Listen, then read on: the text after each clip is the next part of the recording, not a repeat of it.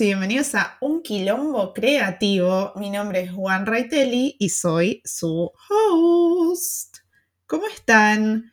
Bienvenidos a este episodio de fin de año. Lo hicimos. We did it. We got here. Es 2021, casi 2022 y tuvimos 12, 12, 11 episodios muy hermosos algunos que he grabado sola, algunos que han venido invitados, algunos que mm, hubo un poco de las dos. y mm, tengo que decir primero que nada, gracias. Gracias por este año. Gracias por todos los mensajes, por todo el feedback, por todo lo lindo que, que contribuyen ustedes como audiencia a este podcast. La verdad que jamás pensé que eh, esta idea loca de hacer un podcast llegaría tan lejos a, poder como acompañarlos en sus, en sus caminos creativos y a, abrirle la puerta a muchos artistas para que vengan a contar un poco quiénes son y qué hacen, así ustedes también los conocen, así también me conocen a mí. Eh, me siento muy, muy agradecida por, eh, todo, por todos ustedes y, nada, hoy es un episodio un poco más nostálgico. Eh, no es nostálgico, pero sí vamos a ir dando vueltas y recordando un par de como segmentos, sería, de los podcasts anteriores. Y nada, me pone muy, muy contenta poder ir viendo también la progresión que hubo desde enero hasta hasta hoy, la verdad, es muy loco ver cómo pasamos de, no sé, de yo grabar con mi teléfono y unos auriculares rotos a, poder realmente tener como un, mini setup para, grabar y para entender también cómo hacer esto. Yo jamás había grabado un podcast antes, entonces eh, no solo conocer software y probar software, sino también ver cómo lo hago a distancia con otras personas. Creo que hubo muy pocos episodios en los que me pude sentar en una mesa a charlar con alguien, ¿no? Y, también eso te, da un nivel de habilidad que uno no pensaba que le iba a tener. Y ahora es, es mucho más sencillo también. Estoy. Nada, no, no sé qué decirles. I'm speechless. Pero bueno, en fin, Estoy muy contenta, así que empecemos con el episodio que vamos a rever un poco de qué pasó este año. Empezamos el año con una pequeña reflexión. Siento que es muy necesario hacer una reflexión todos los años más o menos o cada, cada dos días como soy yo. Pero también poder plasmarla en estos proyectos e invitarlos a ustedes a reflexionar me, me parece necesario. A veces no nos damos cuenta y la vida va en automático, ¿no? Y creo que parar y pensar quién soy, qué quiero, qué quiero hacer, eh, es, es a veces un lujo que todos nos deberíamos dar. De eso va el primer episodio, reinventarse. Yo no sé ustedes, soy muy amiga de las rutinas, soy amiga de tener mi agenda, tener mi calendario, sentirme segura en esta posición de que hay cosas que puedo controlar y mm, eso, eso me ayuda a generar una pequeña zona de confort, ¿no? Ahora estoy aprendiendo a dejar lo que no puedo controlar, que es algo que el 2020 me enseñó. Hay un montón de cosas que no puedo controlar y a partir de eso tengo que ser más flexible, ¿no? La flexibilidad creo que es algo que nos, nos pegó a todos, fue alto cachetazo, muchachos, la flexibilidad el año pasado. Y esta zona de confort de la que hablo es algo que tenemos todos, ¿no? Estamos todos, no sé, más o menos manteniendo ciertas cosas dentro de nuestra vida, dentro de nuestra apariencia, dentro de nuestras relaciones, porque estamos bien, ¿no? Si yo tengo este mantra, este dicho, no me acuerdo dónde lo leí, si no está roto, no se arregla. Perfecto, si no está roto, no se arregla. Podemos seguir así, esto va bien, esto está encaminado. El tema es, cuándo lo queremos como upgrade. ¿Cómo se dice upgrade? ¿Cuándo lo deberíamos considerar de llevarlo al próximo nivel? Cuando ya nos aburrimos, cuando sentimos que la rutina que tenemos no está dejando espacio para ser curiosos y hacer otro tipo de cosas, a explorar nuevas ideas creativas, a explorar nuevos espacios de nosotros mismos o cosas que tenemos ganas de hacer, ahí es cuando empieza a picar la idea de reinventarse, ¿no? De querer no dejar atrás todo lo que uno fue, sino a partir de ahí ver todo lo que uno quiere hacer y todo lo que uno quiere ser. Y qué mejor momento para empezar que al comienzo del año, de nuevo. Eh, igualmente yo creo que no hay un momento exacto para poder empezar. Siento que todos los lunes son nuevas oportunidades, siento que todos los días son nuevas oportunidades. En sí, hay un tema con el cambio que todos tenemos miedo, a pesar de que sea muy pequeño ese miedo. Todos tenemos miedo a cambiar porque nunca sabemos cuál es la respuesta del otro ante nuestro cambio y nunca sabemos si nos podemos animar a hacer eso. Hay como un síndrome del impostor que te dice, no, vos no sos esto, no, ¿para qué vas a intentar? Y ahí nos frenamos y decimos, no, estamos bien, estamos bien, no tenemos que arreglar nada, estamos bien, estamos cómodos acá. ¿Estamos cómodos acá? ¿Estás cómodo acá? Pero una vez que se te metió la idea en la cabeza de querer cambiar, es muy, es muy difícil no seguirla y, no tenerla como el pajarito en esa publicidad que estaba todo el tiempo en tu cabeza así tocándote y diciendo, che, podríamos hacer otra cosa, che, podríamos hacer otra cosa, estaría bueno si probamos algo nuevo. El reinventarse estoy segura que no es nada nuevo para ninguno de nosotros. Todos hemos tenido que cambiar de carrera, hemos tenido que cambiar de lugar donde vivimos. Son, son pequeñas cosas que siguen siendo parte de una reinvención total, porque no somos las mismas personas cuando vamos de un lugar a otro, o cuando volvemos a un lugar, o cuando visitamos un lugar, o cuando tenemos un trabajo nuevo. Denle el ejemplo que quieran.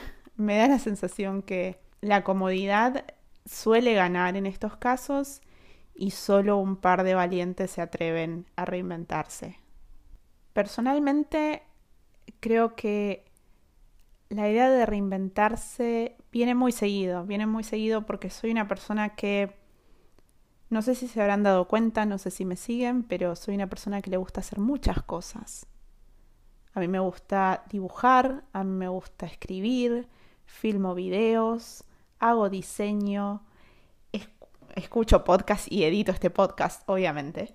Me gusta estar con la gente, estoy tratando todo el tiempo de innovar en mí misma y en mi carrera y en lo que hago. Por más pequeño que sea el cambio que hago, hago que se alinee con quién soy, con quién soy en el momento que estoy creando esta, esta nueva versión de mí. Es como, es como cuando Samsung o Apple te dicen, nada, tenés que hacer un, un update de tu software. ¿Qué pasa? ¿Qué traería para vos hacer un update o, o, una actualización de quién sos? En febrero invité al Living Quilombero a Andrea García. Andrea es amiga mía y nos conocimos en un trabajo y ella nos, nos cuenta un poco su visión, ¿no? La idea acá era que nos pueda contar cómo, cómo se ve la creatividad desde una perspectiva de alguien que no trabaja dentro de un área creativa y mm, al mismo tiempo como uno medio que comprime un poco esos sueños creativos porque hay gente que, que, le dice que no o que le dice que es irreal o es imposible o a veces la misma realidad económica de cada uno no nos permite.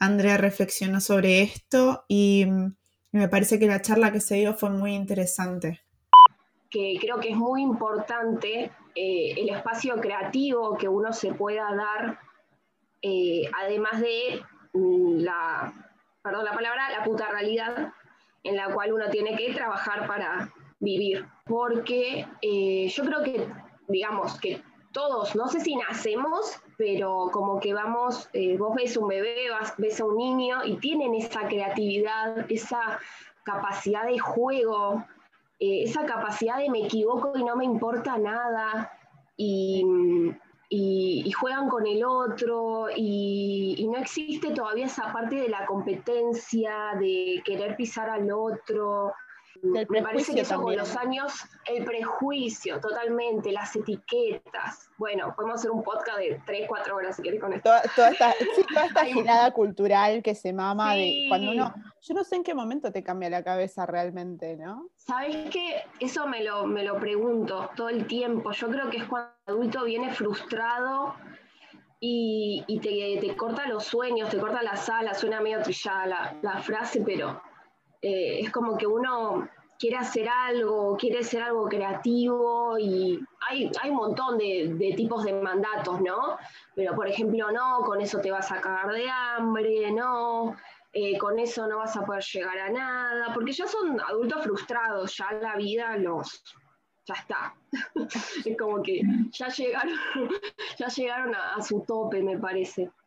Eh, sí, o también volviendo... que, nada, que yo, bueno, yo fiel, eh, fiel militante de la idea de que nosotros crecemos, nacemos creativos y bueno, y después hay gente que riega más la planta que otros. Entonces, hay, quién sabe si a esa gente no le cortaron los sueños o las alas o, lo que sea que se diga. Totalmente. sí, o no le pegaron un cachetazo y le dijeron, mira, flaco, no hay tiempo acá para que hagas esas cosas, anda a trabajar porque nos cagamos de hambre. ¿No? Porque eso es otra realidad. Yo creo que lamentablemente, a veces esta cosa de hobby, esta cosa de creatividad, esta cosa como em, muy, sí, como muy de la parte creativa, tiende a ser medio clasista.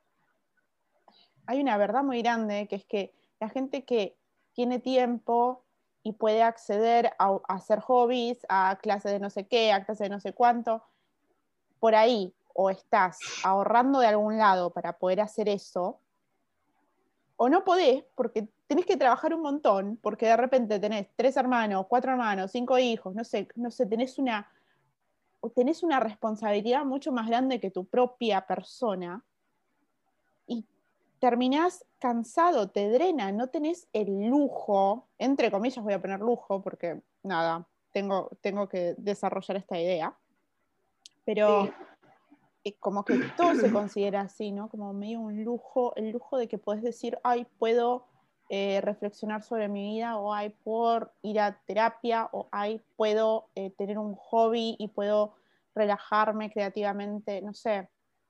Y para mucha gente el lujo es descansar. Totalmente, totalmente identificada en lo que decís de que por ahí un laburo de 9, 10, 12 horas de, lunes a viernes eh, te drena porque, digamos, te chupa la energía y pones toda tu energía en eso y, no la pones en vos mismo, en buscar algo que, no sé, que te, que te guste, no sé, pintar, dibujar, bailar, crear, eh, no sé, eh, lo, que vos quieras. Encima hay, tantas cosas, tantas cosas por descubrir, por hacer, que bueno, obviamente a este sistema tampoco le, conviene, ¿no? Entonces, eh, obviamente van a ser pocas las personas que sean privilegiadas, como vos decís, porque realmente creo que es así, porque a ver, los chicos que, que son chicos y que pueden hacer, no sé, desde equitación hasta natación, hasta pintura, hasta comedia musical, me parece que además también tienen que tener unos padres que, le hagan ese estímulo y que tengan una mente más abierta a que, a que puedan, digamos, eh, hacer el estudio básico y que, bueno, hay que hacerlo porque no queda otra, y además poder expandir y, hacer la, creatividad y, y, el juego, que para mí uno lo va perdiendo por las responsabilidades que uno también a veces se pone que, no, no, no dejan espacio a, poder, no sé, aunque sea estar con uno mismo un ratito y leer un libro, eh, tan sencillo como eso. En marzo, Fernanda Paz pasó por el podcast para contarnos un poco sobre su experiencia y su recorrido, reflexionamos y la realidad es que ella, ella es la persona que, que empezó a hablar un poco sobre qué pasa cuando lo que estaba haciendo no es más lo que quiero hacer, ¿no? Y cómo puedo cambiar mi rumbo sin sentirme mal, ¿no? Apreciando todas esas cosas que, que puedo llevarme a mi caja de herramientas de lo que estaba haciendo y utilizarlas en esta nueva etapa. Lo, que, lo quería decir más adelante, pero siento que no me arrepiento de nada. Muchas veces en, este proceso de darme cuenta de, que dejar la carrera después de tres años se sintió como un peso grande. Yo hoy en día digo, primero que los primeros tres años los redisfruté, la verdad. Y segundo que eh, gracias a que hice eso, estoy acá. O sea, no puedo estar hundirme en el pozo de decir, uy, si y si hubiese hecho esto, si hubiese hecho lo otro, porque quizás si hubiese hecho otras cosas, no estaría ahora con la persona con la que estoy, no hubiese conocido a los amigos a los que tengo, no, tendría, no hubiese tenido las oportunidades que tuve de viajar, de conocer gente, de, de, de llegar a metas que tuve. Entonces, trato de, ver que todo lo que pasó pasó por algo un poco, ¿no? Em, Sí, a veces que agarra el bajón y decís, uy, esos tres años que perdí estudiando derecho, podría haber estudiado maquillaje o podría haber hecho otras cosas. Y es como, sí, bueno, pero no lo hiciste y gracias a lo que aprendiste, hoy estás acá y tuviste que pasar por todo lo que pasaste para llegar a esta conclusión. Cuando hablas así, cuando contás esto, y, me encanta porque lo haces súper familiar y nada, para mí me ampliaste como la historia del libro que yo tenía de Fer. Es. Em, yo me siento tan identificada con un montón de cosas que decís y que contás. Porque a veces uno siente esta idea de que por ahí estás perdiendo el tiempo trabajando en esto, haciendo esto que por ahí ahora en este momento no te gusta. Y em, mi, ya ahora, bueno, ya ahora tenemos otra visión de las cosas, pero en algún punto yo sentí que necesitaba eh, refrescar esta pregunta conmigo, esta pregunta del qué crees, qué tenés ganas, y eso me ayudaba, una vez que me la respondía, me ayudaba a darme cuenta que lo que estaba haciendo en algún punto, en ese momento, aunque no me estuviera haciendo feliz, aunque, aunque no me estuviera satisfaciendo de alguna manera, era un medio, ¿no? Era un medio para un fin. Y como decís vos, yo estoy acá, estoy acá por algo, llegué hasta acá y, ¿y qué, me, qué me llevo de acá? ¿Cómo puedo hacer que esta experiencia me dé algo que va a estar por siempre conmigo, ¿no? Sí. En, mi caja de herramientas personal, porque yo me doy cuenta que cosas que aprendes en lugares que menos te esperás son las cosas que más te sirven al fin y al cabo cuando estás haciendo lo que estás haciendo. A veces uno toma decisiones o, quiere hacer ciertas cosas o ciertos proyectos porque romantiza muchas veces la idea. Vos pensás que va a ser de una forma o la idealizás, ¿no? Como, eh, sí, yo voy a hacer esta carrera en tantos años y voy a conseguir quizás este trabajo, como que lo haces quizás esperando más y, y es hasta que lo haces que te das cuenta que quizás no es por ahí. Y es que y es ahí de donde viene que si no te equivocas no aprendes. Muchas veces es así. Y te tenés que equivocar para darte cuenta. O no equivocarte, pero tenés que probar. Si hay algo que, si es una duda, es probar y ver, bueno, no, eh, pensé que yo era la justiciera que creía que era, o lo soy, lo sigo siendo, pero no es para mí esta profesión. Hay que pasar por esas etapas hasta que. Pero hay que, hay que seguir haciendo, siento yo. No hay que quedarse tirado.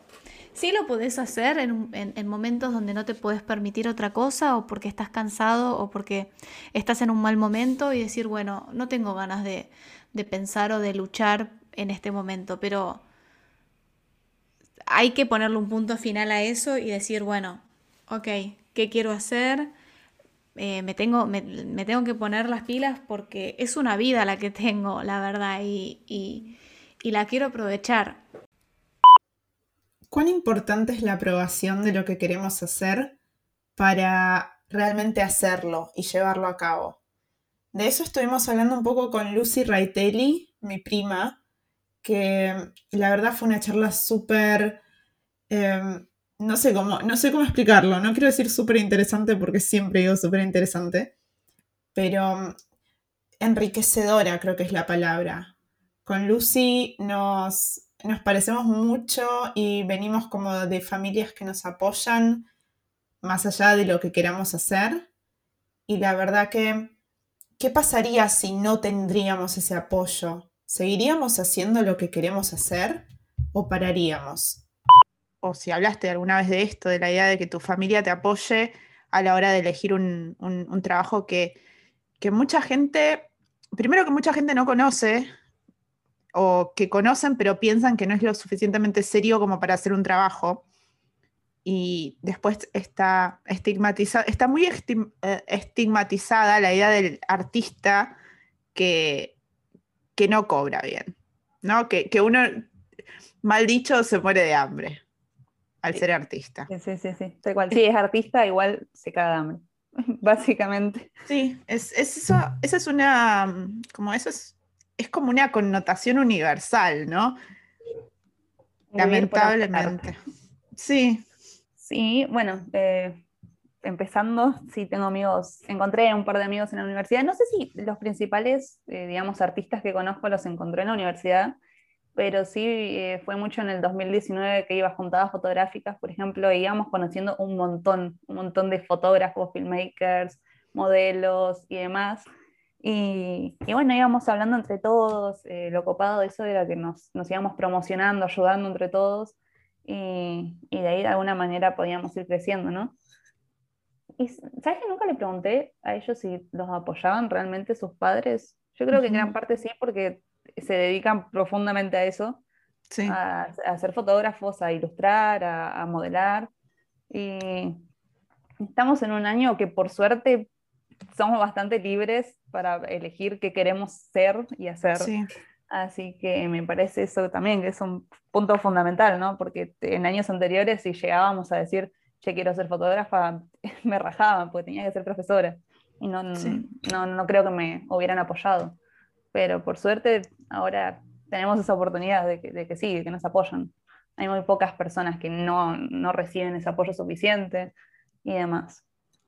Y ponele, si vos vos sentís que si no hubieras tenido el apoyo o la aprobación de la familia en general o de o, social, socialmente también, ¿no? De, la visión social, ¿vos sentís que hubieras seguido igual con la idea de ser fotógrafo, de ser creativa, de, de trabajar de esto?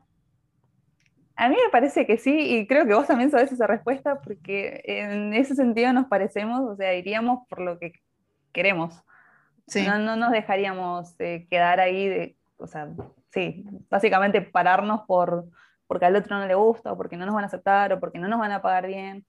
Entonces, sí, definitivamente hubiera seguido con, con fotografía, con video, con lo que fuera, en, en esta rama del arte. Si estás disfrutando de este episodio, te cuento que podés colaborar con este podcast haciendo un aporte único invitándome a un cafecito o sumándote a Patreon, donde con tu suscripción mensual no solo vas a estar aportando, sino que también vas a acceder a contenido exclusivo. Te invito a poner pausa e ir a descubrir más proyectos en onerightelly.de barra hello there. Seguimos con el episodio. ¿Cuán relevantes son las redes sociales para nuestras carreras creativas. Con Angie Juanto dijimos, quizás la única relevancia que tiene es la que nosotros le damos. Yo no me quiero amoldar a un sistema donde tengo que sentirme mal, pero de al mismo tiempo eh, tengo que mostrar cosas, ¿no? Claro. O sea, ¿cuál es el precio que pago por poner mis cosas en Instagram y buscar likes y buscar seguidores y buscar más gente?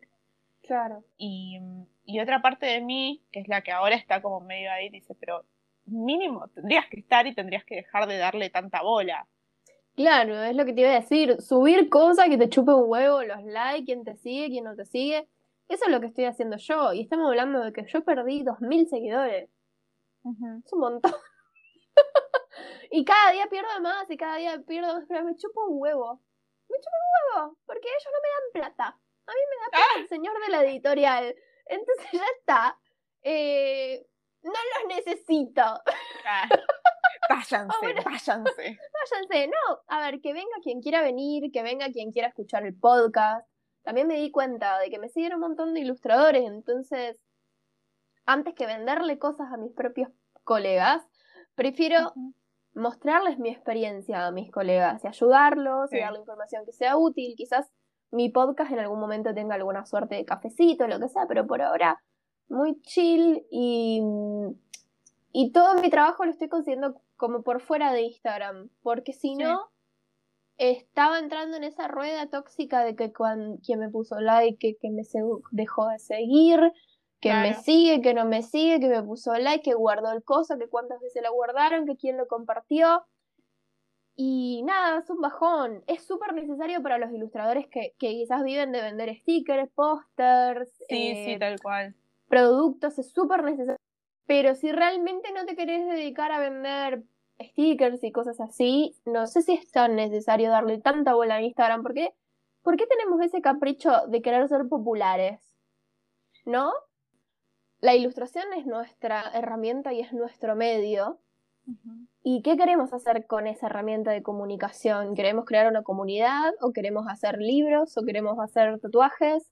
¿O queremos hacer productos? Y depende de, de esa decisión que tomes, que puede ser tan simple o tan compleja como querer hacer todo o como querer Sí. hacer solo una cosa, es cuando realmente te podés poner a planificar qué vas a hacer con respecto a tus redes sociales y, y te puedes poner a imaginar y hacer un brainstorming. Por eso a mí esto de decidir ser ilustradora infantil me sirvió mucho porque me sacó de la cabeza toda esta mierda de, de conseguir muchos seguidores en Instagram y me hizo, me sacó una tarea más y yo dije, Sí. listo, yo tengo que dibujar mucho, yo tengo que estar en algunos lugares, tengo Sí. que estar en Instagram, pero no tengo que estar tanto, tengo que estar un poquito, lo suficiente y después quizás la feria de acá, la feria de allá, mandarle un mail al editor de acá, hacer tipo esta estrategia medio loca y ahí sí, Sí. voy a vivir de hacer libros. Y eso. ¿Cuándo tenemos que terminar un proyecto? ¿Cuándo tenemos que dejarlo ir? ¿Qué significa terminar? Con Martin Midelanis estuvimos hablando sobre su juego de mesa que le llevó bastante tiempo hacer y mm, él nos dio un poco de insight y nos dijo, quizás el juego nunca está terminado, ¿no? O quizás está en nosotros la decisión de matar ese perfeccionismo para poder realmente tener un producto.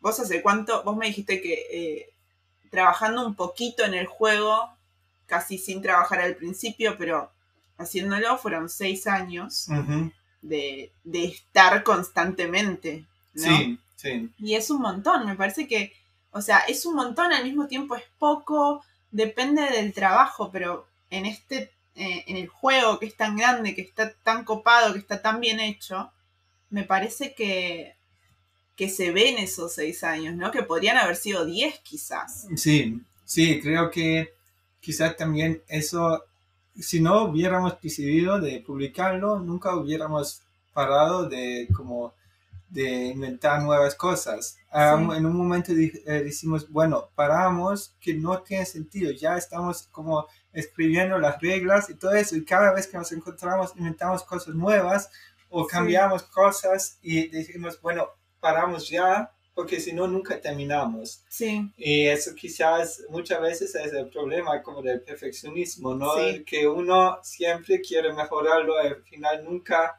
eh, nunca lo termina. Y yo también diría que el juego ahora no es perfecto, que todavía hay aspectos que, pues, que considero que se hubieran podido he- hecho mejor, pero creo que al mismo momento, bueno, quizás si se hubiera mejorado todo eso, el juego nunca habría salido. Eso. yo creo que es muy así, hay una, hay como un quote de, no sé de quién es, pero yo siempre lo digo, eh, el arte, como el arte no se termina, el, ar- el arte se abandona, Sí, ¿no? sí, eso. Entonces, ¿podría haber sido el mejor juego?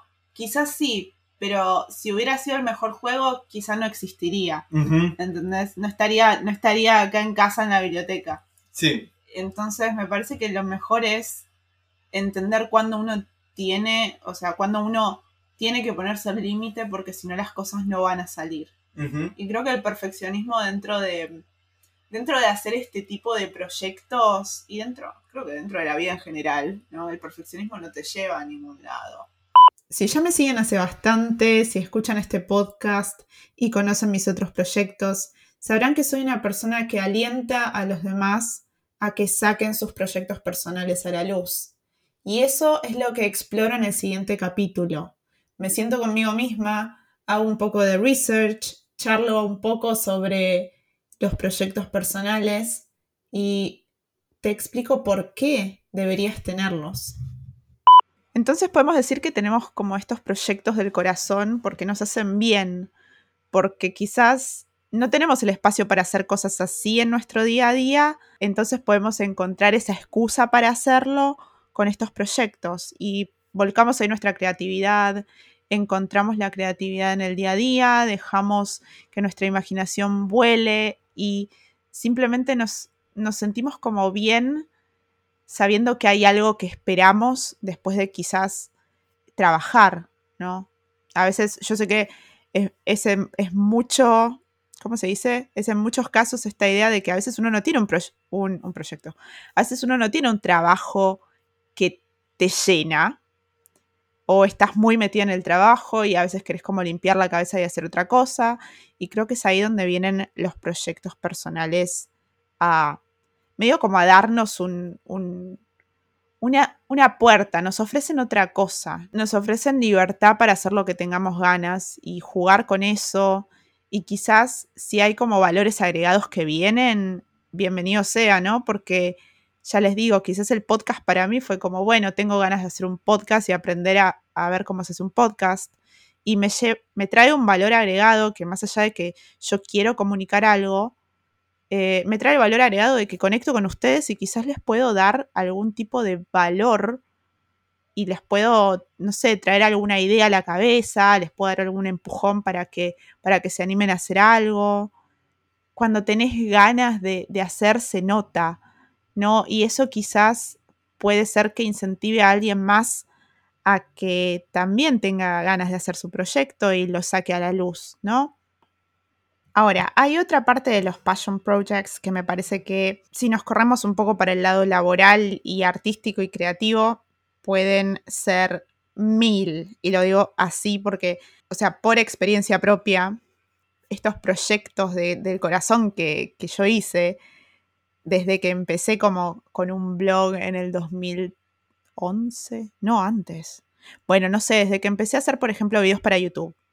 No, que yo empecé sin saber, yo tenía una cámara y tuve que aprender, o sea, tuve que aprender a filmar, tuve que aprender a editar. Yo con 13 años filmando, editando y, nada, y eso te lleva, o sea, yo quería tener un resultado, que quería tener un video hecho para poder subir, pero eso me llevó a un proceso de aprendizaje que por suerte tenía internet para poder hacerlo, porque si no hubiera tenido que gastar un montón de plata en eh, una persona que me enseñe a hacerlo, quizás pagar un curso. Pero bueno, uno se va dando maña con lo que tiene y cuando vos haces un proyecto personal, sí o sí estoy seguro de que vas a aprender nuevas cosas y vas a adquirir nuevas habilidades que el conocimiento no te lo quita nadie, ¿no? Entonces esas habilidades quizás en algún momento vas a poder trabajar con ello, quizás no, pero esas cosas que se aprenden, no, es como andar en bici, ¿no? Uno lo aprende, después quizás un rato deja, pero siempre que te subís una bici vas a volver de a poco a acordarte, porque tu cuerpo se va a acordar de cómo hacerlo, ¿no? Me parece que es increíble que podamos cultivar habilidades nuevas a través de proyectos personales. Otra cosa que si trabajamos en, un área como creativa, o sea, yo en, en mi posición de ilustradora, eh, no siempre tenemos mucha libertad para decidir.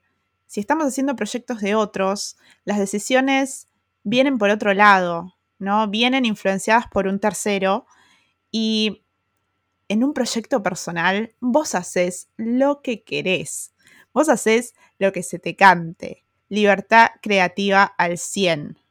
Entonces, todas las decisiones son tuyas. Si querés poner mil colores, si querés poner un color, si querés hacerlo en formato cuadrado, en formato video, en formato podcast, todo, todo, todo pasa por vos y por lo que vos tenés ganas de hacer. Dentro de los proyectos personales y dentro del tema, me pareció que era apropiado invitar para el próximo episodio a mi amigo Arturo Carrión, una persona que está haciendo YouTube en este momento y que está apostando por ese proyecto personal. Y me pregunto, ¿qué es lo que él más valora sobre esto y qué es lo que aprendió?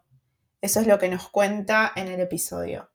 Y con todo eso, pero eh, grabar en sí no toma tanto tiempo, lo que toma más tiempo es todo lo que pasa tras bastidores, la investigación, la redacción y todo.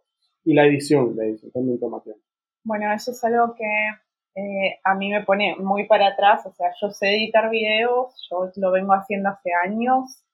El tema es que necesitas tanto tiempo para eso, o sea, para todo, para llegar al producto final. Es un montón de tiempo que tenés que poner, a veces a mí me da cosita porque digo como no, tengo que hacer. Claro, es que es una inversión de tiempo. Sí, y, y bueno, también volvemos, ¿qué, ¿qué, refuerza esta idea de que vos querés hacer esto? Si realmente lo querés hacer, tipo, vas a poner el tiempo. Exacto. Y tienes que mantener tu motivación allí, porque ahí es cuando te das cuenta de que, ay, no, como que no me gusta tanto, o como que no me gusta tanto como para invertirle tanto tiempo. Porque muchas veces la gente dice, no, eh, voy a no quiero empezar porque tengo miedo de no poder seguir. Sí. ¿No? Y el tema es como... Todo lo contrario empezá, fíjate, probá, y si no te gusta, mejor. así ya. Claro, ya te lo sacas te lo Quitas encima, exacto. O sea, la idea es definir si de verdad lo quieres o si no lo quieres. Y cualquiera de las dos opciones es súper válida, porque si lo quieres, pues genial, ¿no? Entonces continúas con eso y ya sabes que descubriste algo que te gusta. Y si ya te das cuenta de que no es para ti, pues también chévere, porque así dejas de darle vueltas y te enfocas en algo que realmente te guste o digamos te enfocas en la búsqueda de algo que te guste más. Sí, sí, me parece que es totalmente válido, más que nada porque la gente siempre muestra lo bueno, ¿no? En, un montón de cosas. Y para mí esta parte es crítica, uno tiene que probar, si no, nunca vas a saber. Sí, nunca puedes saber si no lo pruebas. Ahí es cuando yo digo que hay que valorar también eso, ¿no? Porque es un trabajo, es una inversión de tiempo y de, de ganas y de motivación y hay que valorar ese trabajo que hay ahí. Bueno, es cuestión de enfocarse en mejorar cada vez más, eh, en que tu contenido esté cada vez más limpio o libre de esos errores que al principio te molestaban, para que tú estés más satisfecho con el contenido y así no te dé tanta incomodidad saber que hay videos tuyos en, YouTube, ¿no? Porque ya después si te ves o algo, sabes que la gente te está viendo y no te da incomodidad. En septiembre nos juntamos con Vicky Alcántara, que es diseñadora de indumentaria, y charlamos un poco sobre nuestros proyectos personales, sobre nuestras carreras, sobre la responsabilidad que tenemos nosotros como artistas, como creativos, para con nuestras comunidades y con la sociedad. Sí, sí, creo que, a ver, creo que tener el, el bagaje y la experiencia está bueno para después saber bien qué quieres hacer yo siento que quiero trabajar más de forma independiente eh, y que quizás quiero tener como una marca donde se proponga esto y bueno, un poco también es lo que vengo haciendo como de Cuñá, que es como el otro proyecto que tengo aparte, eh, porque creo que, creo también en el, en el diseño y en la indumentaria también que, que, y el arte en general, si lo pienso, es como que tienen una responsabilidad. Yo creo que como diseñadores también somos comunicadores, tenemos una responsabilidad porque lo que producimos es como que es parte de el capital simbólico, digamos, ¿eh? forma parte del imaginario colectivo. Entonces, las imágenes que proponemos, los modelos que difundimos, los mensajes que queremos transmitir, no son inocentes. Entonces creo que desde ese lugar está bueno ser conscientes de cómo esa responsabilidad y actuar en consecuencia. Eh, bueno, a veces es un poco difícil, de nuevo, por, las demandas del sistema y demás, pero creo que, está bueno ir para ese lado y al menos es a donde yo quisiera ir y estoy como tratando de, llevar mi laburo. Esto que, que, el que hace moda, el que trabaja en, en, en cualquier rama artística también tiene un mensaje y que ese mensaje no es inocente y que la influencia de todo lo que uno hace dentro de un trabajo, dentro de, como de la cadena, aunque sea desde lo más mínimo, tiene un impacto en una persona, me hace pensar en cómo a veces nos tomamos a la ligera lo que hacemos, porque, porque pensamos que no importa, ¿no? Y en realidad algo que nosotros sentimos que es minúsculo para, para un proceso en sí, es tan necesario. Eh, eso me lleva también a lo que uno puede aportar a un laburo, ya sea a un trabajo o ya sea a cualquier parte de la vida, ¿no? Que decís, wow, mira, yo no sé si voy a hacer esto, no sé, no sé si me parece que puedo, que tengo, no sé, que tengo lo que se necesita para poner algo ahí afuera, pero al final sí, al final todos hacemos la diferencia, todos colaboramos dentro de, la creación de un mensaje y la creación del mensaje es básicamente parte de, del imaginario colectivo, ¿no? De, la parte de lo que cree la sociedad. Y, ahí nos pongo a todos en responsables por lo que hacemos, porque es re, es re loco pensar que nosotros también llevamos con nosotros el valor que vamos a dar a la sociedad. En octubre me tomé el atrevimiento de darme el espacio a mí para hablar sobre mi carrera, sobre quién soy y un poco de mi background. ¿Qué fue lo que hizo que yo sea yo a través de toda esta vida? Digo, no, no quiero más. No quiero más nada. Y esta vez no me, no me podía ir de viaje, chicos, no. Eh, entonces dije, ya fue. Eh, hoy es el día que marca que yo voy a empezar a trabajar de ilustradora. Porque antes era yo quiero dibujar, yo quiero dibujar. Ahora dije como quiero trabajar de ilustradora. Y eso me llevó a venderme por todos lados. Mandar mails. Hola, hola, soy ilustradora. Hola, trabajo de esto. Hola, este es mi portfolio. Hola, hola, hola. Yo hasta en la sopa. ¿Funcionó? No. Pero me sacó el miedo. Y me dio confianza. Em, después, o sea, después de un tiempo sí funcionó, porque yo no dejaba de mandar mails y no dejaba de hacerme como perfiles en todas las redes. Eh, no conocía a muchos ilustradores como en persona, pero iba a todos los lugares donde sabía que podía haber gente que podía como enriquecer mi proceso de ilustración, ¿no? Iba a presentaciones de libros, iba a mirar eh, libros en las librerías, yo sentía que algún día quería tener un libro también ilustrado y, haberlo hecho yo y sentirme como tener ahí a, mi hija, a, mi libro.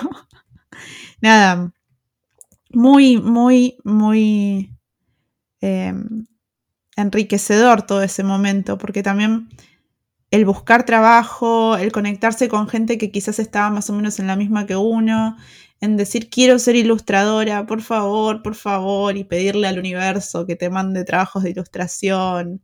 Y de repente que llegue uno, que lleguen dos, que lleguen tres, que puedas dar un taller, que puedas tener proyectos propios y mm, como los proyectos propios para mí, ya lo expliqué en el, en el episodio de proyectos personales, pero son tan importantes para la carrera de uno, el mostrarse, el gritarle a todo el mundo que sos ilustrador, que querés trabajar de esto. Em, nada, con el tiempo empecé a tener más trabajitos de ilustración. Eh, cuando llegué a Alemania empecé a trabajar eh, por el tema de cambio de, de, la moneda, ¿no? Vamos al caso. Ganando en pesos argentinos no, no es una situación que pueda ser económicamente estable cuando vivís en Europa.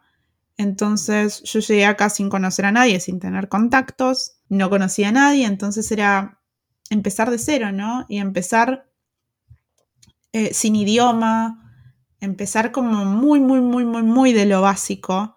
Entonces lo único que tenía para hacer era trabajar en mis proyectos propios y al mismo tiempo trabajaba part-time en, en una cafetería de barista que amo, amo, amo trabajar en cafeterías, chicos, es algo que no puedo, me encanta, porque amo el café también y me encanta charlar con la gente.